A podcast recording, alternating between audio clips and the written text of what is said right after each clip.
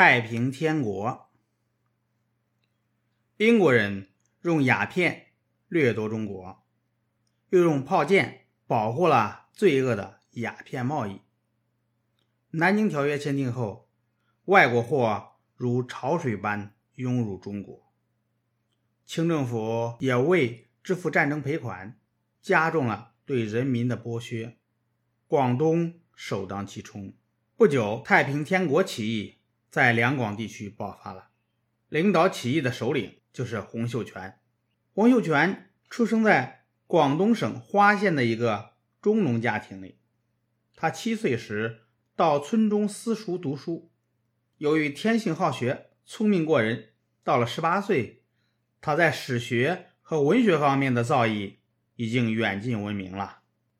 后来，他的父母相继死去，服孝期满后。他来到府城广州赶考，结果名落孙山。一八四三年，他重整旗鼓，又到广州考秀才，结果仍然落榜。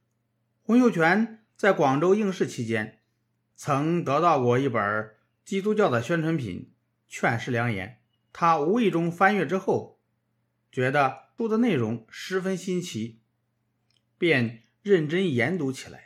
一八四三年七月，洪秀全约了老同学冯云山和他的族弟洪仁干，来到关路布村外的一条叫做石角潭的小河，跳进水中，洗净全身。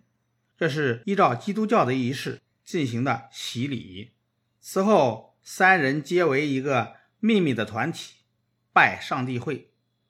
洪秀全称自己是上帝的次子，耶稣是上帝的长子。他相信这种舶来的新教将会吸引许多信众。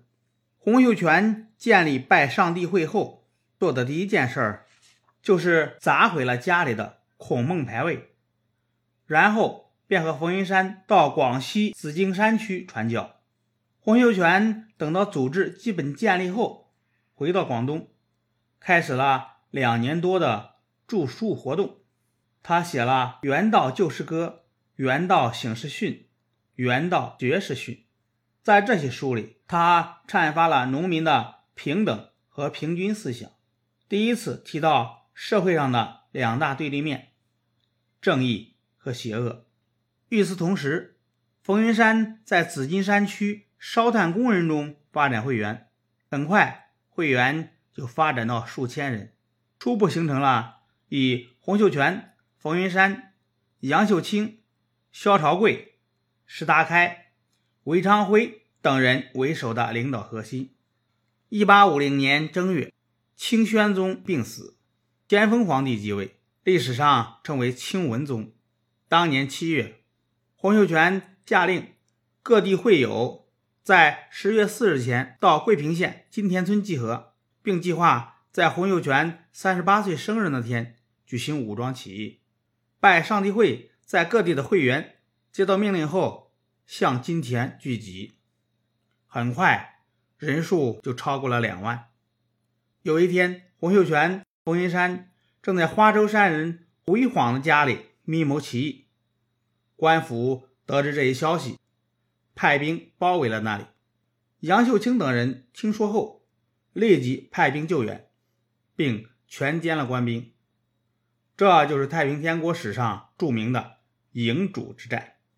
一八五一年一月十一日，太平军按原定计划举行了隆重的仪式，正式宣布起义。由此，太平军揭开了纵横十八省、坚持十四年的农民运动的序幕。